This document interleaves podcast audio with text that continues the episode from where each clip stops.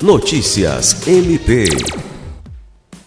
Idealizado pela Associação Brasileira de Membros do Ministério Público de Meio Ambiente, a Brampa, o projeto Amazônia em Foco Estratégias e Ferramentas para o Ministério Público tem como finalidade apoiar o MP na sua atuação em defesa do patrimônio natural e cultural brasileiro, especialmente nos estados da Amazônia Legal. Nesta segunda-feira, 4 de abril, a presidente da Associação Brasileira de Membros do Ministério Público de Meio Ambiente, promotora de justiça do Ministério Público do Estado da Bahia, Cristina Graça Seixas, apresentou o projeto ao Ministério Público do Estado do Acre durante a reunião virtual com a presença do Procurador-Geral de Justiça, Danilo Lovisaro do Nascimento.